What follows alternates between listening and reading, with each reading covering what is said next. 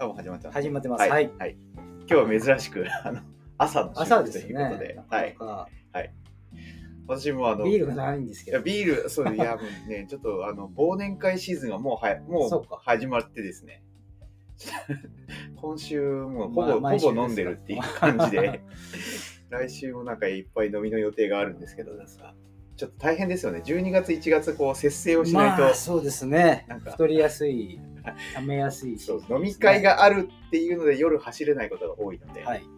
なんかそこら辺もなんかちょっとこう、自制してかさんも今日反省会だし。ああ、そうなるほど。反省会という名の飲み会が。はい。ということで、まあ、あの今日はですね、えーまたスペシャルなゲストに、いや、スペシャルです。はい、はいお越しいただいておりまして、えーじゃあ私からご紹お介をします。してしまっていいですかね。はい。はい。えートランスジャパンアルプスレース TJAR ですね、えーこれを聞いてくださっている方もご存知の方多いかと思いますが、えーその実行委員会代表のですね飯島さんに本日はゲストにお越しいただいて、まあこの TJAR について、えーいろいろ聞いていきたいなというふうに思っています。飯島さん、本日はよろしくお願いします。よろしくお願いしますお。願いします。お願いします。飯島さん、すみません、今ご紹介をしてしまったんですが、あのざっくり自己紹介をしていただいてもはい、はい、えーっと、えー長野県はい。伊那市というところから来ました、はい。えー飯島です。はい。えーっと山走るのは95年からなんとなく走り始めて山を、はいまあ、それまではずっと自転車だったんですけど、うん。その95年からトレランに一気に移行して、ほとんど自転車乗らなくなってしまい、それから山メインの生活で、はい。えーここまで、えー来ました。はい。TGR は、との出会いっていうのは2002年開催中に今やってますっていうのを知ってすごくびっくりして、はい。その2002年なんですけど、そこですごくこう印象にあったんですけど、うん。その次の年、あ次の回、2004年からですね、はい。えー選手として出るようになったっていご自身も6回出場されてるんですかね。ですかね、5回だか6回だか、はい。はいよくやりますね。すごいですね。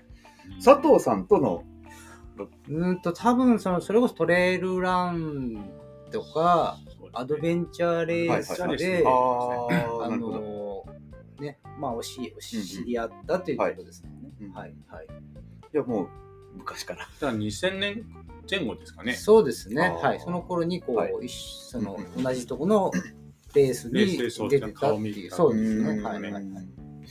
それで、選手として出られていて、どのタイミングからその実行委員会、2012年からですね。12年から。はい。そこは大変でしたね。そこ、じ12年と14年ははい、本当大変で、はいえーまあ当然わか皆さんわかるように、選手としてその大会に向けての準備って当然大変じゃないですか。はい、はい。仕事も頑張んなきゃいけないし、うん練習もやりたいし、毎日やりたいし、うんはいでそれに加えて、実行委員会の、えー仕事がですね、結構私の抱える仕事が多くてですね、うん。私長野県なので、はい。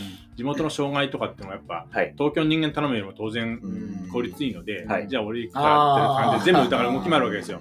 で、休みもかなり部分、役所なんで当然平日なので。休みはそっちに当てちゃうわけじゃないですか。そうすると山行くのも少なくなったりとか、はい。でも山行きたいしっていうことで、あのすごい大変でしたね。でん、本当前日だって、その運営側の仕事でもうてんてこまいにて、ほとんど寝てない状態で選手として出なきゃいけない。もう最初スタート時点でもうすでに眠いっていう ぐらいの状態で出てたので、代表もやって、レースもその時そうなんですよ。それは無理。ですす。ごい大変。で14年が台風で、まあ、途中であの私自体だったんですけど、はい。まあ、そこもだからすごい大変な中押してスタートしたしてで途中台風でやる停滞だなんだかんだこう引っ張られて自分の寝る時間がなくて、うんで衛星電話で下と連絡取っていろいろこうやったりとかしてるうちに、えー、なんですかもう切れちゃったっていうんですかね。うんそれ事務局の仕事を、事務局の仕事を選手として出ながらそうなんですよしていたということそうそういうことです。で、途中で、衛 星で、だから、あの、緊急事態の対応もしなきゃって。それ、それ、むちゃくちゃですで、ね。選手として走りながら、衛星でもこんな大きいの持ってるんですよ。はい選手なんだけど。はいで、それで何かあったら連絡取ってとかって、それで、したと連絡取ってるでも寝たいのに、起こされて、いや、こんなのみんな自己責任でやってんだから寝てりゃいいよって寝てたんだけど、下から呼び起こされて、はいで、どうするどうするみたいな感じでやってたので、はい本当疲れてしまって、うんうんダメだっていう感じになっちゃいましたね。それは無理ですね。はい、大変でした。それあの望月さんとか土井さんに今ちょっと 違う。あの違うあの全部将軍じゃなくてあの代表をしながら選手をやるみたいな。ちょっと違う競技になりそうですけど。運営しなが代ら。表はゴールに待ってなくていいんですか？え？ゴールで待ってなくていいんですか？代表は。いやいやさすがにそこの一応スタートしたら基本的に選手としてだから運営はあと任せたねっていうことではあったんですけど、うんイレギュラーなその台風直撃っていうところで、はいそうも言ってらんないところでこう対応しなきゃいけないっていうところですね星。電話で持つんですよ。おこんな大きかったんですよ、本当に。でしかも衛星電話、衛星なので、はい室内では使えないんですね。衛星が見えなきゃいけないので、だから、はいはい雨降ったのに外出て話をしなきゃいけないっていう。なるほど。それまたちょっとクレイジーですね。あ私、あの、選手として、まあ、ひとしきり、こう、走り終わったので、こう、実行委員会の方の業務をこうされるようになったと思ってたんですけど、違うんです違ね。うんですよ。まあ、そもそも、ゆあの、岩瀬さんも自分で走りたいから自分で運営してたっていうのが原点なんで、うん、はい、そういう意味では私たちも自分でやりたいから運運営やってるっていうのはほんそもそも原点なんですよ。だから今実行委員でもかつて選手だった人がかなり多いんですけど、うんやっぱり自分たちでやりたいからやってるっていうのがベースとしてあるんですね。ただ最近もう人も多くなって、はい応募者も多いし、はいもう何回も出てあの実行委員も多いので、はいあのまあ自主的にもう運営にもう完全に、あの移行していくっていう人が多くななってきましたけど、ど。ただ今実行委員で出たいって言えばそれはさあの妨げないうんです。なるほど。ちょっとあの、話が、もう、あの、大会のことに行き過ぎてしまいましたが、そもそもこのトランスジャパンアルプスレースがどういう大会なのかっていうのを、まあ、聞いてる方、まあ、あまりご存知ない方もいらっしゃるかと思うので、ちょっとおさらいをしておきますが、え2年に1回開催をされてるんですね。で、えー富山県の、これ、はや、えー早月早月川はい。河口。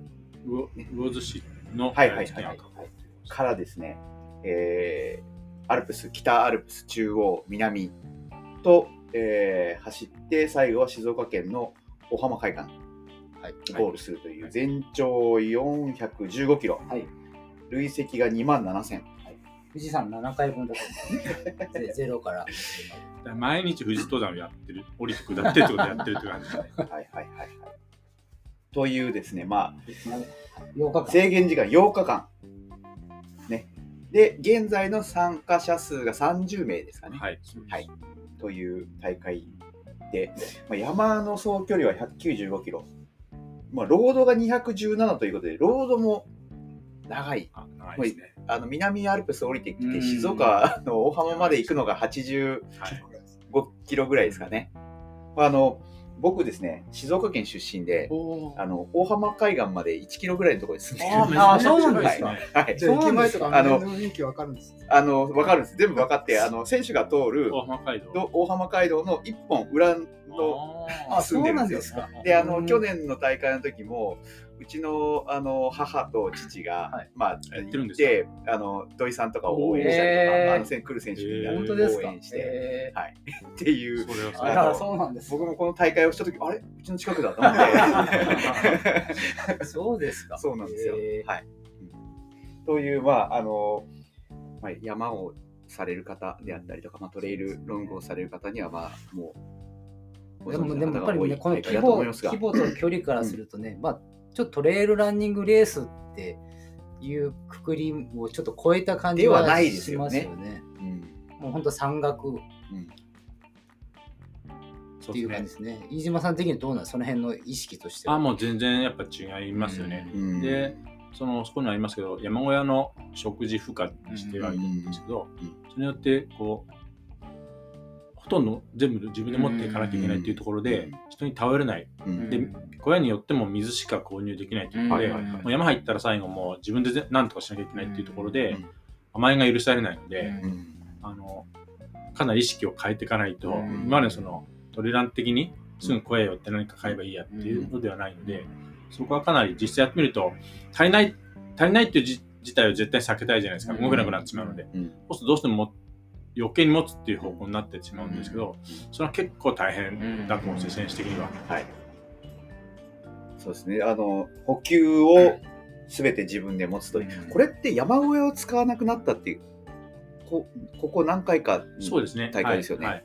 望月さんきっかけ。いや、というわけでもないんですね。あそうですか。はい。うーん。まあ、そもそもそういう、まあ、い意見というか、あって、あの、そうですね。あの、当初、岩瀬さんはそういうことで自分はや、自分自身はそういうことでやったらしいんですよ、当時は。ただ、他の選手に対してはそこは別にうん。そこまでは言ってはなかったんですけど、それとも自立した登山者っていうことで言うと、そっちのより自然じゃないかっていう。あと、その、重装重装登山？うん。普通の一般の登山者を見ても、例えば50リッター以上のザック背負ってる登山者見ても、ご飯は山小屋だよっていう人っていないと思うんですよ。うん。テント背負ってる人が。うん。基本的にご飯は、まあ、お昼はね、か山小屋の人いるかもしれないですけど、基本的に朝晩っていうのは基本、まあ、そうです、そうです、ね。背負ったもので行くのは基本じゃないですか。そうねむしろその山小屋主体の、えー登山っていうの方が特殊であって、あうー。んなので、より、あの、そっちの方がいいんじゃないっていうのもあって、まあ、確かにその宮、えーっと、もつくんとか、うん。あの、まあ、あの時何人か、えー山の補給なしでやった人いたんですけど、うん。うんまあ、そっちの方がより面白いっていうか、うん。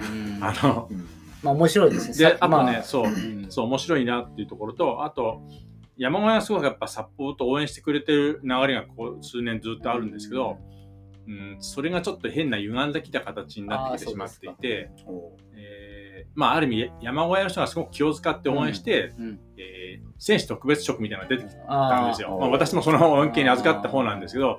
それはあまりこう、よろしくない方向に来てしまっていたので、ちょっとこれなんか違うよねっていうところで、そうなんですよ。で、山小屋にも、あの特別扱いしないでくださいねってことを山井と言ってるんだけど、なんかこう、頑張ってしてくれちゃってるので、まあね頑張ってるからそうね。、そうなんですよ。まあ、良かれと思ってそうなんですよね。あれすごい味がたいんですけど、なんか本質からどんどんずれてきてしまってる気がして、うんバッサリダメってしないとちょっと難しいかなっていうところうんですかね。なるほど。まあ、あの、来年また開催はい。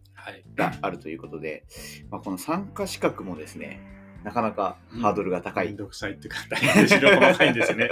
そうですね。こう。いう通常た例えばトレイルランとか、はい。まあ、マラソンもそうですけど、うんまあ当然あるあるけど、うん。結構ざーっとあまり見なかったりはいはいはい。することがありますけど、うんうんこの大会に関してはやっぱ読み込まないと、そのあとは文章の先を読まないとうん。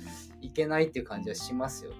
でもでも本来トレイルの大会でもまあ、ちゃんと本来はね、読み込むべき、そうですね。まあなんか結構現地僕はあのちょっと山あんまり山を縦走したりっていうのは、まあ、家族的にだったりとか、まあ、まだ経験値的にはそんなにないんですけど、まあ、ウルトラトレイルとかは出たりとかするんですけど意外とやっぱり現地に行って全然ルーレギュレーションを把握してない人とか、なんかその例えば移動の手段も含めてですけど、そういうことを全然把握してないで現地に来てる人っていうのが、まあ、多いなって思うんで、まあ、本当にこうなんですかね特にこの TGAR なんかはもう全て把握しておいてその上でどうするかみたいなところを自分でマネージしてみたいなところが必要になるとは思うのでなんかまあでもこうパッとするとやっぱりあのまあいろんな記事にも出てますけどやっぱりその特殊な人たちが出てるっていうよりかは、まあもちろんその会社員でも会社員の人だったりとか、まあ僕も同じような、関根さんだったり、僕だったりとか、そういう人がやっぱり、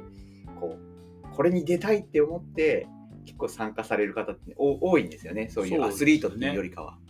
プロ選手とかそういう特特別なはい。とこにいる人っていうのは少なくては、うん。むしろそういうトップはトップトレイルランナーみたいな人はあんまり来てないうんのかもしれない。まあ、土井君とかね、もつゆ君とかいますけど、そういう人でない、一般でまあ普通よりはまあ早い人ですけど、うんそんなに、うん例えば、なんだろう、全国に名の知れたとかっていう人じゃないはい、はい。気はしますかね。うん。なんか、あの、NHK の、あの あ、グレートレースとかを見ると、ね。なんかこうまあもうかなり疲れてるところとかとあの撮られてると、あなんかこの人ちょっとよ弱々しいなって見えちゃいますけど全然そんなことはないですよね。はるかに強い人ですよね。自分もこれだけの総力があればチャレンジしたいと思うけどないから、ある意味ね。う、あとあの筆記もあるんですよねありますね。はい。それはもう山のもう知識そうですね。山の知識ですね。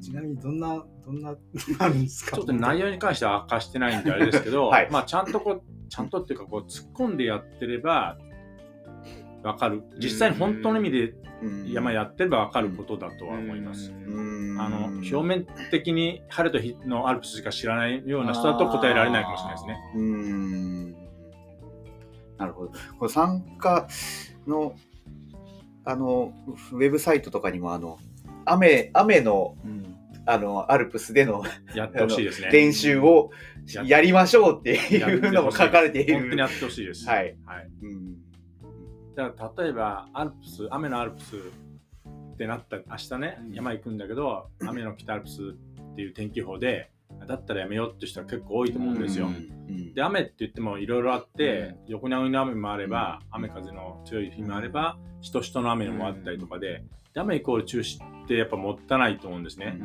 ん。で雨だっていう中止あの予報で言っても意外と上は晴れてたとか、うん。あとその雨の中の稜線ってどんな環境なのか実際、風速20メーターで雨あったらどうなるか、うん。どういうウェアじゃないとダメなのか、うん。どういうウェアならいけるのか。うん。とか、あとその防水どうすればいいのか、それってこう自分のそのパッキングの仕方だったり服があってその1枚2枚で済んでるわけじゃないこう重ね方だったり縫い木するタイミングだったりやっぱ自分で経験してみないと分かんないことがすごくあるはずなんですよ。でそれが晴れのアルプスしか知らないっていう状態の人がもし来てしまったら、うん。それはあの とても怖いこと危険なので、うん。それ絶対避けてほしいですね。うん。だから軽量軽量でやっぱみんな軽いこと考えるんですけど、うん。そうするとやっぱそういった環境の厳しいところで穴が出てきて、いや寒くていられない。うん。で声に逃げ込まなきゃしょうがない、うん。手袋がない。薄いのしかない。とか、それがその本番で気づくんじゃ困るので、やっといてほしいんですねどうしても。でそれによって絶対荷物のこうこう変更、うん大きなこうそう見直しが必ず発生するはずなので、うんもう当然重くなっていく傾向なんですけど、うんその安全とその軽量とのせめぎ合い、うんどこでこう自分が耐えれるのかっていうところは知っておいてほしいっていうところですかね。まあそうですよね。そういうねやっぱやっぱり山のその厳しい経験値を積んだ積まないと、うんそうですね。うん無理です。無理というか、で軽いから危険だっていうわけでもなくて、うん。その本当に薄いペラペラな服でも全然何の問題もなく入れてしまううん。体勢を持った人っても必ずいるので、はいはいはいはい。ご3キロ4キロの装備でアルプスなんてのそのテント参考なんて普通考えられないんですけど、うん。それで問題なくさらっと言ってしまう人もいるので、うん。そこでそれはダメって言っちゃうのもそれはおかしな話でその人の持ってる能力なので、うん。そこは許容しなきゃですし、うん。そこは知った上でちゃんとその計量をちゃんとしてほしい。うん。形だけでなんかウルトラライトハイキング流行ってるかそうらっていう人なんですね。確かにそうなんでいますすよね。でそれが あの週末の土日で晴れた日しか行けないっていう人はそれ確実に守ってる人だったら、うん。まあ、それもありかもしれないですけど、うん。TGR ってスタートしたらもうノンストップなので、うん。雨だろうがなんだろうが、まあ行かなくて停滞ってもありですけど、うん。基本的にはもう途中で止められないので、だそれで僕動きませんは困るうんわけですね。もう基本的には自己責任。の世界ですよね。そうしっかり歌ってありましたよそうですね。でもね今日聞いてる人も、うん。なんかいつものトレイルレースとちょっと全然なんかー違うなってうん。いう、ね、人が多いかもしれないですね。トレイルでも本本本来というか、まああのね、スケールはちょっと違いますけどやっぱりさ同じ山の,、うん。あの遊びなので、はい。割と僕はあの雨の大会も多いので、うん、あの2019年のあの UTMF の時も大雪だったですし、まあなんか、ね、新しいレインジャケットを買うとどうしてもそれを試したくなるんで 雨が降るとちょっと逆にテンションが上がるみたいなのもあるんですけど、なんかレインウェアだけ妙に買っちゃうパターンありますね。ありますね。なるほどそうですか。うん参加資格、かっこ7 70キロ以上のトレイルランニングレースはいを完走し、70、これは70でいいんですかね？まあいいことにしますね。目はい。目安としては、あのえー TGR、まあレースじゃないですか。はい、はい。で、レースっていうことだと、いわゆるトレイルランナーが来るって思いがちかもしれないですけど、うん実のところそんなに狭い意味で考えてなくて、例えばこう体力のある山屋。うん。トレランレースなんて今まで全然興味なかったけど、うん。山屋が、えー体力あって、知識もある、うん。そういう人がやってみようと思った時に、うん。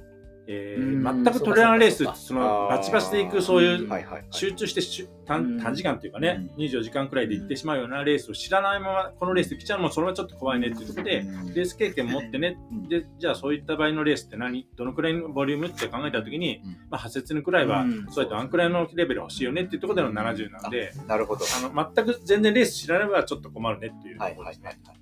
実際のところそういうトレイルランニングからこう来られる方とまあ。どうですかバックボーンとしてでもでも結構でもこのこのレースビテレビ見てはい。やってみようっていきなり、うん。いきなりっていうかこう、はい。来る人もいるので、うん。でもこれでしょう。ちょっとわかんないです。うん。でもやっぱトレイルランナー系が多いとは思いますけどね、うん。もしくは山屋、うん。自分去年見のやつをデータ見てみると、やっぱし山歴っていうのが一応入ってますよね、あそこうん。息吹のあれを見ると。そうすると、大体トレイルランを始めて山歴とあー大体同じぐらいの人で、山屋さん的には、ボリューム的に5、6なんか少ないような気がするんですね。土井さんなんかは山歴20年って書いてあったので土井さんは山屋さんなのかなちょっと思ったんですけど。うんまあ、トレイルランがきっかけに入って、で、まあ、その TJR のその映像を見て、そこから山にこう入っていったみたいな人が多いんですかね。なるほど。で、まあ、マラソンのタイム、マラソンとウルトラマラソンもタイム参加条件としてはあるんですよね。はいマラソンが3時間20分。で、ウルトラマラソンが10時間30分。100キロですね。あ、はい100キロですね。まあ、これをある程度走れば、まあ、くり、あの、なので、参加条件的にはなんか、僕もいけそうじゃんっていうふうな のは思いますけど、参加、4泊ビバークを体験しなきゃいや、そうそうですね。まだ山の経験はないので、ちょっとそこは、あの、今後、今後ですけど、まあ、出ようとはちょっと思わないですけど。どうですか、金木さん？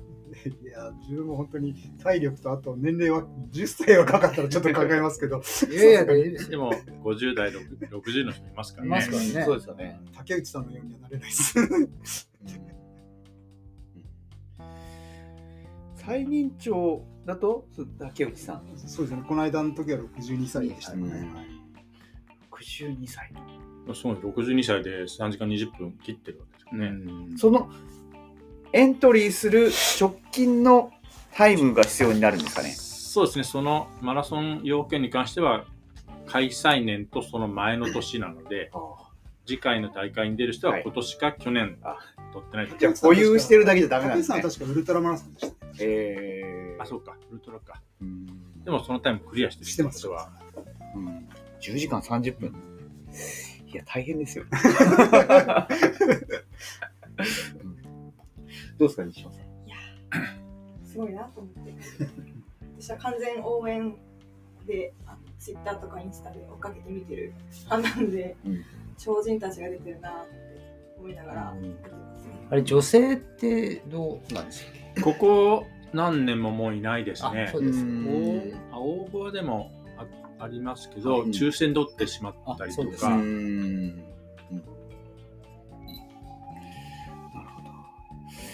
来年に向けてのところは、これ、締め切り自体はいつになるんですかね？えー開催、あ、選考日開開催日が6月22日。で、えーっと応募が5月の半ばくらいだったはずです。連休明け翌週くらいかな。なるほど。これ、選考は、今、これ60人ぐらいって書いてあるんですね。60人まで。えーっと選考会って選いう予選会みたいなのがあるんですけど、はいはいそれがまあ、あのー会会場コースのキャパもあるので、はいえー60ってことで聞いてます。その前に書類選考があるんですね。なるほど。で、書類選、えっと、実際に書類選考の応募があって、はい。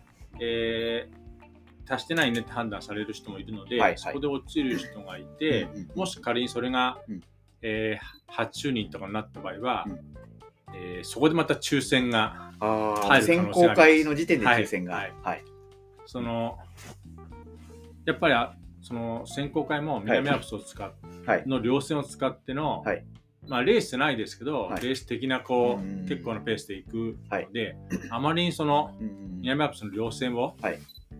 大勢がっていうのもちょっとあるので、うん。で一応そこで切ってますしあとその、えー実地テストみたいなこともやってるんですよ。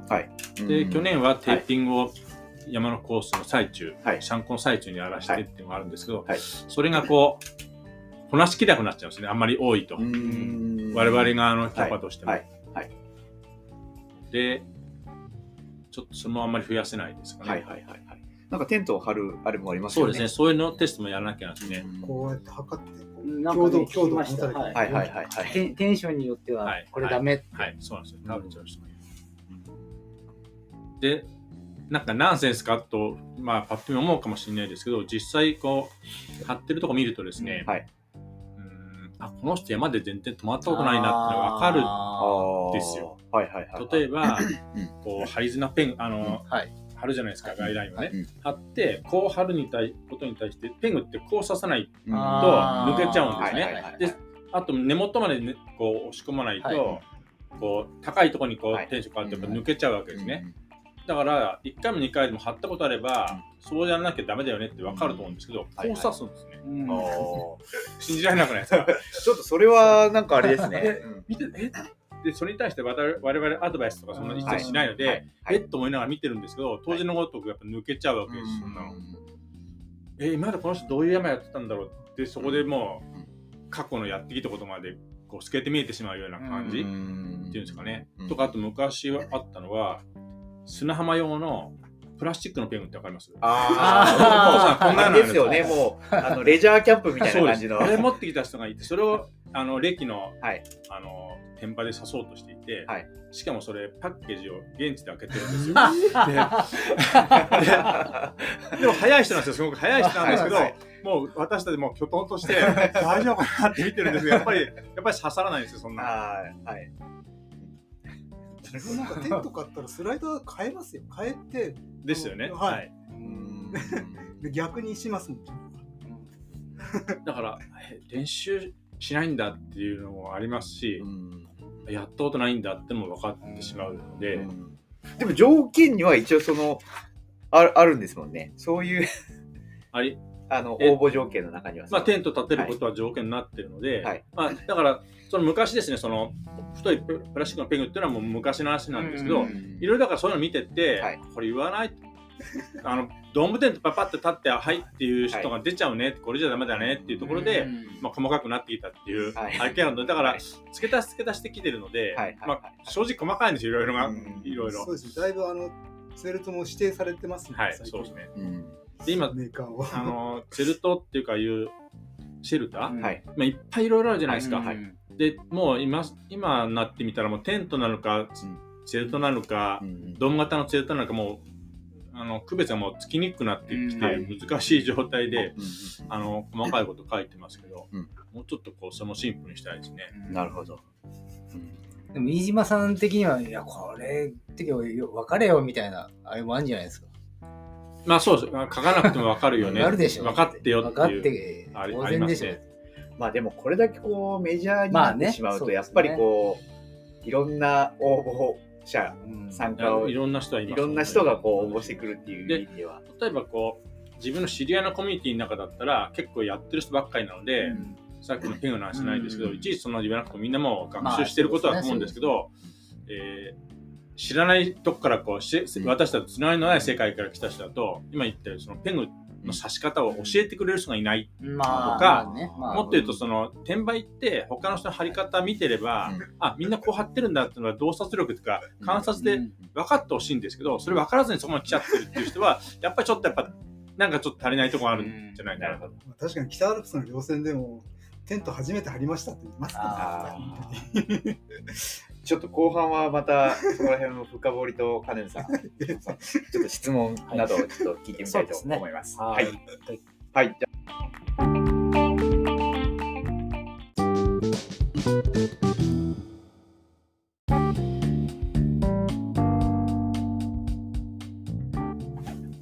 はい。では後半もちょっと、ええーまあ、レースのについていろいろ金さんだったり、島さん、質問だったり聞いてみたいことがあれば、うん。ぜひこのタイミングに。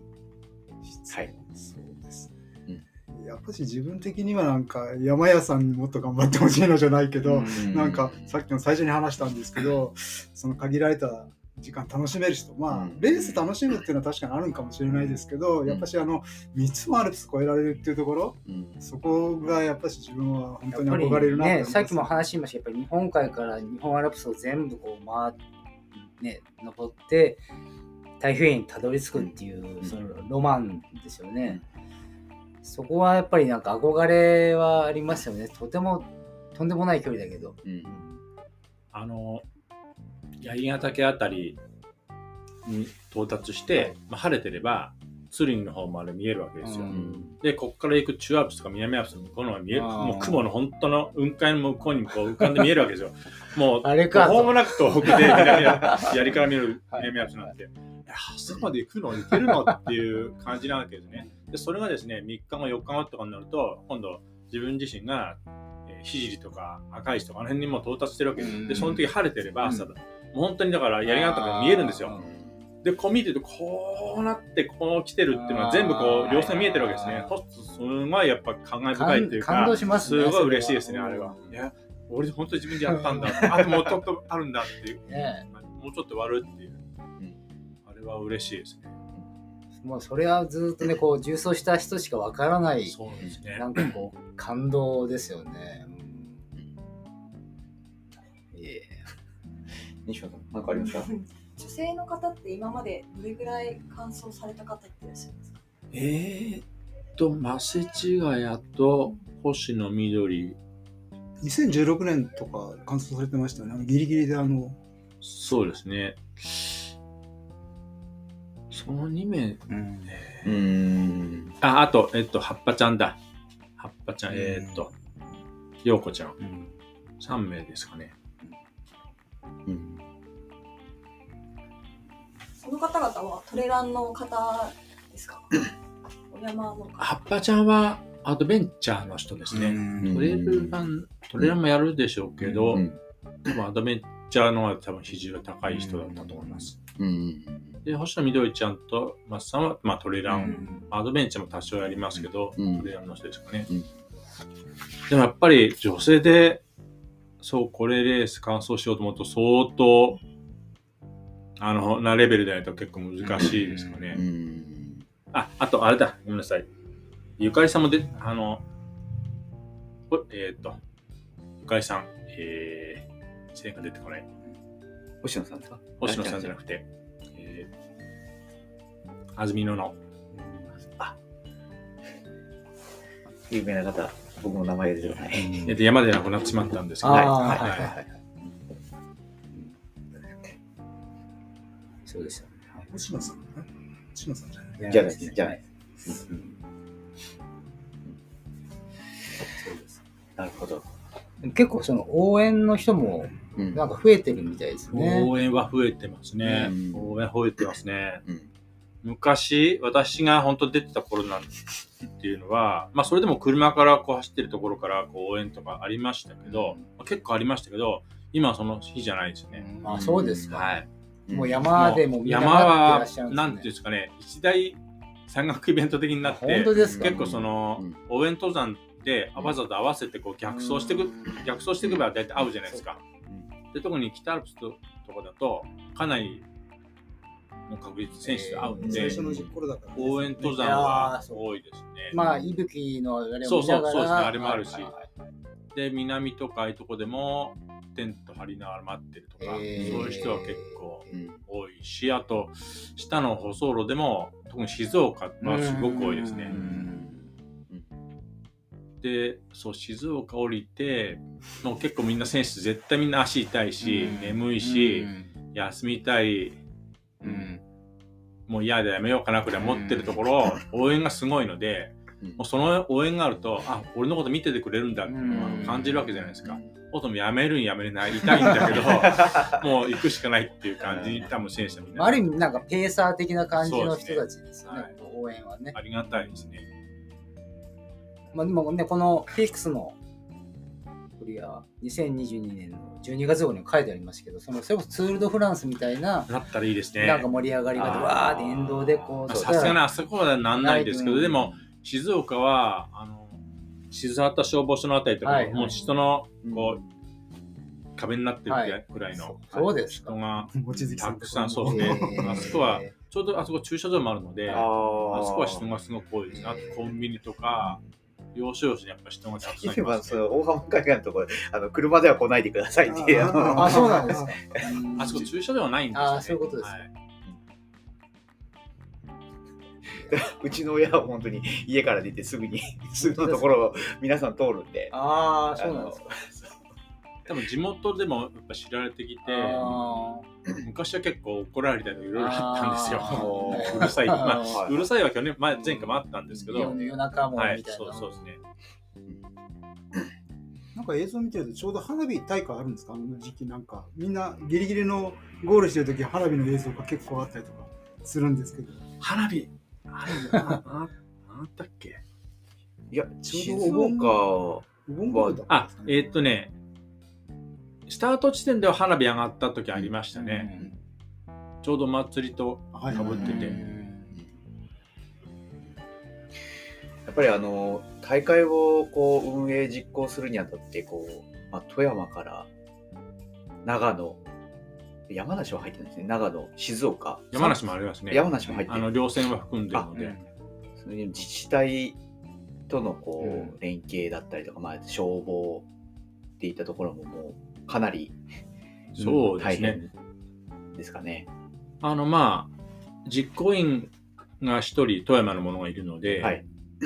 あと静岡、東京の人に任せて、うん自分が、えーっと、長野、山梨ですかね。あと、そう、富山の方で、富山と岐阜を見てもらう。うんある程度分担していってもらう。うんただ、役所に関しては特に直接的に何かしてもらってるわけではないので、うん説明だけして、はい。で、まあ、あの、講演ということでお願いしますっていうところで、うんえーまあ、書面だけのつながりみたいな感じですかね。うんあと、まあ、警察とかは、計画書を出して、まあ、概要、イベント、一応イベントなので、はい。こんなことやってますっていうことで、概要はお知らせして、うん。まあ、それもやっぱり、もし、もし本当何かあった時は、あの、お世話になりますけど、うん。そうならないようにこれだけの体制を整えてますと。うん。例えば、GPS 持ってます、ん。えーココヘリ持ってます、で、こんだけの装備を持ってます、で、こんだけのことをやらせてますみたいなことをやれば、うん。まあ、そんなに、その、えーかんことを簡単に考えてないなということはわかると思うので、まあ、それで、あの、まあ、じゃあ、事故ないようにやってっていう感じですかね、警察は。ただまあ、とにかく範囲が広いので、あの、行くだけでもまあ大変ですね。そうですよね。普通、まあ、ね、トレイルのレースと違って、ね、その何千メーター級ですから、そこにこう、挨拶に行くにも一日がかりそうですね。そうですね。だからもう、あの、挨拶暗芸じゃないですけど、あの、できる限り効率よく、こう、人手書きで回れるように。まあ、まあ、コース上に行けばね、当然人手書きになるんですけど、あの、まあ、そう言っても結構なボリュームなので、感じですね。まあ、声もやっぱ知られてきて、はい。あの、そう、応援、好意的に捉えてくれるところは多多いですかね。これ2年に1回というのはど、こう理由があ大るんで変だからです やっぱりそういう、そこですかやっぱり。岩瀬さんに前言った時も、いや毎年は大変だよね。岩瀬さんも、そのレースやってる年はやっぱりそれに集中したいし、はいそうじゃなくて自分の山もやっぱり山に夏に行きたいしっていうところで、一年おきっていうところですね。まあ実際私、あの、2021年もやってるんですね。本当に2020年やる予定がコロナでちょっとできないねって言って、え延期っていう形で1年繰り延べになってるんですよ。で、2021年やって22年は正規の年に戻すってことで、そこは連続になってるんで。そ。そこはやっぱり休まないっていう感じで大変でしたね。ただなんか一個飛ばしてなくなってしまうのは、選手の機会を、うんもう3年間空いてしまうので、4年間。そうか。それはちょっと忍びないねってところで、まあ我々が無理してやろうかっていうところで。まあでも選手としてもあれですよね。まあ、もし例えば出てダメだったとして、また来年ってなると、そこまでの立て直しというか、トレーニングも1 1年だとちょっと、なかなか2年準備ができるっていうのであれば、こうそう気持ちの切り夏替えだったのりとか。山のそのシーズンってね、そこを逃したらうん、また次の日年またうん経験しないといけないですもんね。そうですね。誰でしたっけ？い岩崎さんでしたっけ？岩崎勉さん、はいはいあの人なんか見てると、うん何回目のデゴールでして5回目ぐああ、ら本当ですか。うん10年かけてるわいそうけですね。だから、うんテレビで見て初めて一つずつステップを踏んで、予選会ストップ、うん。出てクリアしてそれで出てでも完走できないでやっと完走できたとそういうその情熱がすごいですよね。10年かけられる。でそれもね、は半分ほぼボランティアで皆さボランティアですんやってねらっしゃるわけですよね。やってることについて対対価みたいなのはないです。そうね、うんそれも実行経費だけです ですよ。もうそのな情熱というか、まあそこがないとだからやってらんないですよ好ね。きだからですね、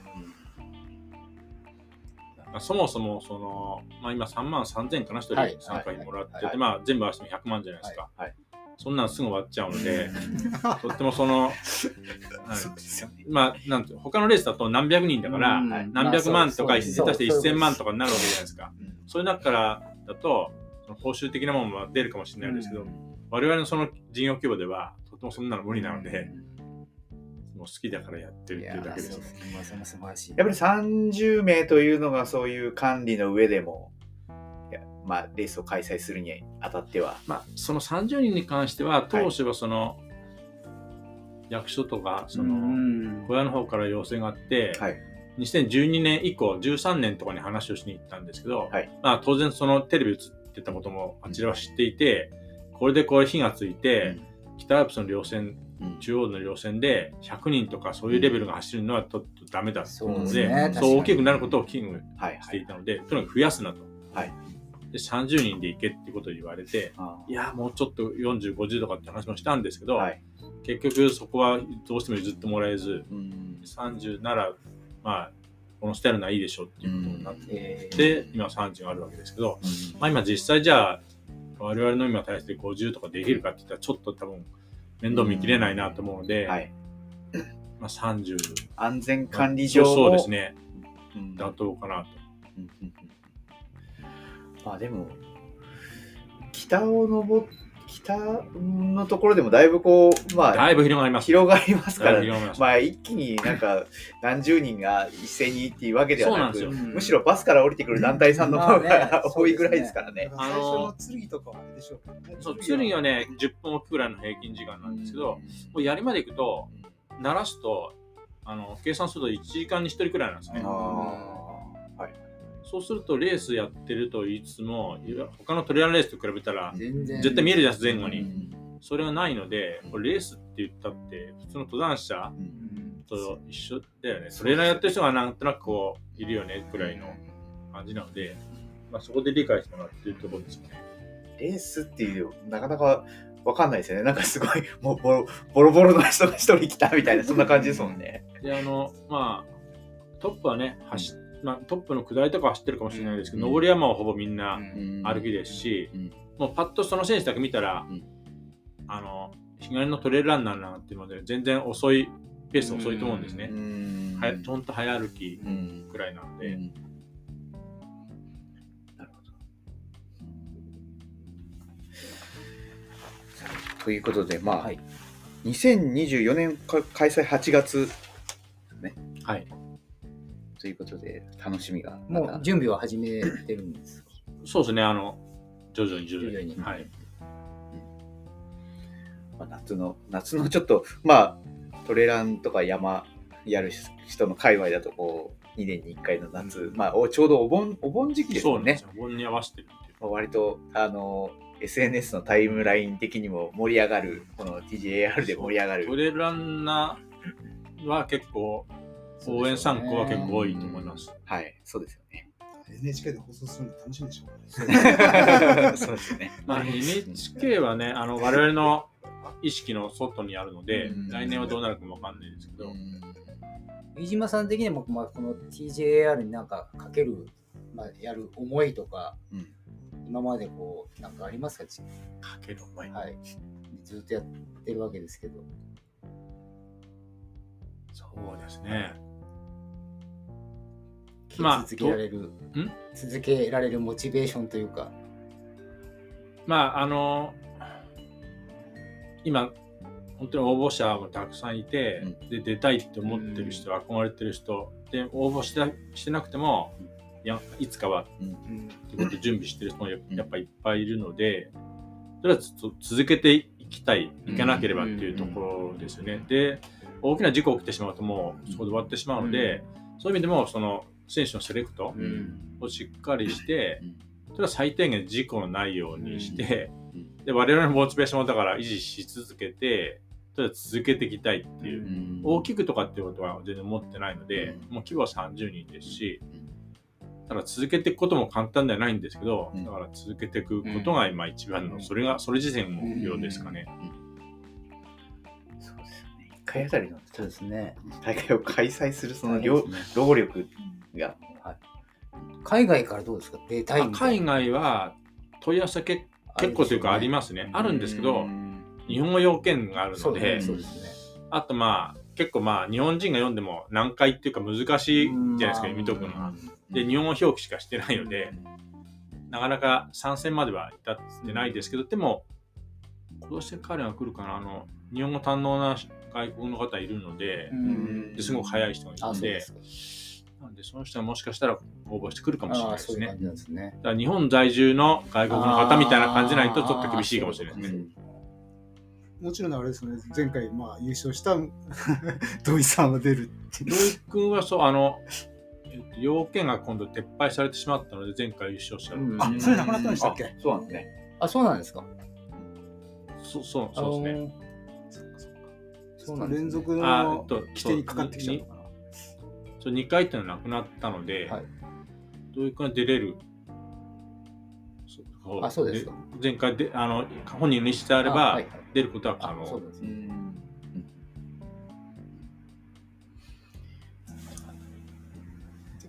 うちらの知り合いが誰か出れるようななんか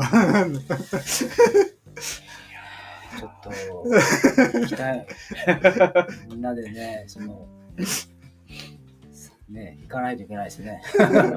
でも本当、あれですよ、その特別、すごく早くなきゃいけないっていう要件は全然ないので、うん。うんだから3時間20分のそのタイムをどう見るかですけど、うん突破スリートとまで言わないじゃないですか、3時間20分だったら早い人ですけど。だからそんなに言うほど、多分、すごい高いレベルっていうわけじゃない。エントリーハードル自体は特別高いっていうわけではない。でも、でもやってみるとですね、結構大変ですよ。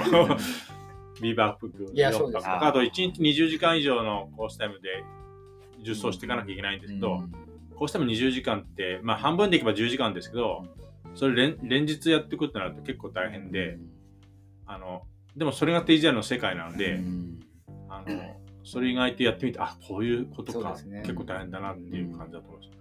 で、実際20時間っていうその数字ありますけど、うんえー乾燥レベルで1日25時間くらいいかないと間に合わないですね。うんで、ちょっと早い人で30時間、うん1日の中ですね。で、土井君クラスだって1日 40, 40 40, 時ですね間40時間くらい行ってるんですよ。うん40時間コースです。それだから半分でいけば20時間っていうことですけど、そのくらいレベルが優優勝のレベルですね。うんだから、ちょっと早い人、トレランでいい成績残しているような人は1日30時間くらいは行かないといけない。うんそれは、あの、大和光月地図あるじゃないですか。うんあれ1枚、端からのに一気に1日で行ってしまうくらいのボリュームなので、うん結構な感じですよ。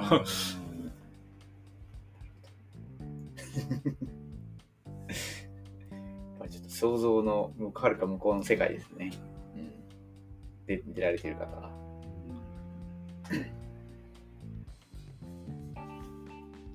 そうですね。うんちょっとす、もう、すものすごい世界ですね。うんうんはいねでもで、ね、注目は高いし、ね、これから出たいって人も考えてる人も多いでしょうそうからね。ですね。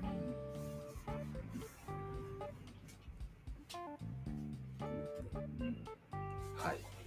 はい。ということで、はいまあ、来年のまた夏が楽しみですね。はい。はい。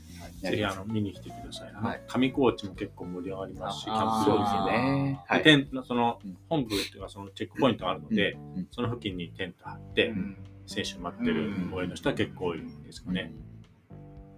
台風さえ来なければ。ねそれも条件か。ある意味ね。まあそう台風ありきで。でね絶対どっかあれですもん。ね。1週間で、かかってきますもん。ね。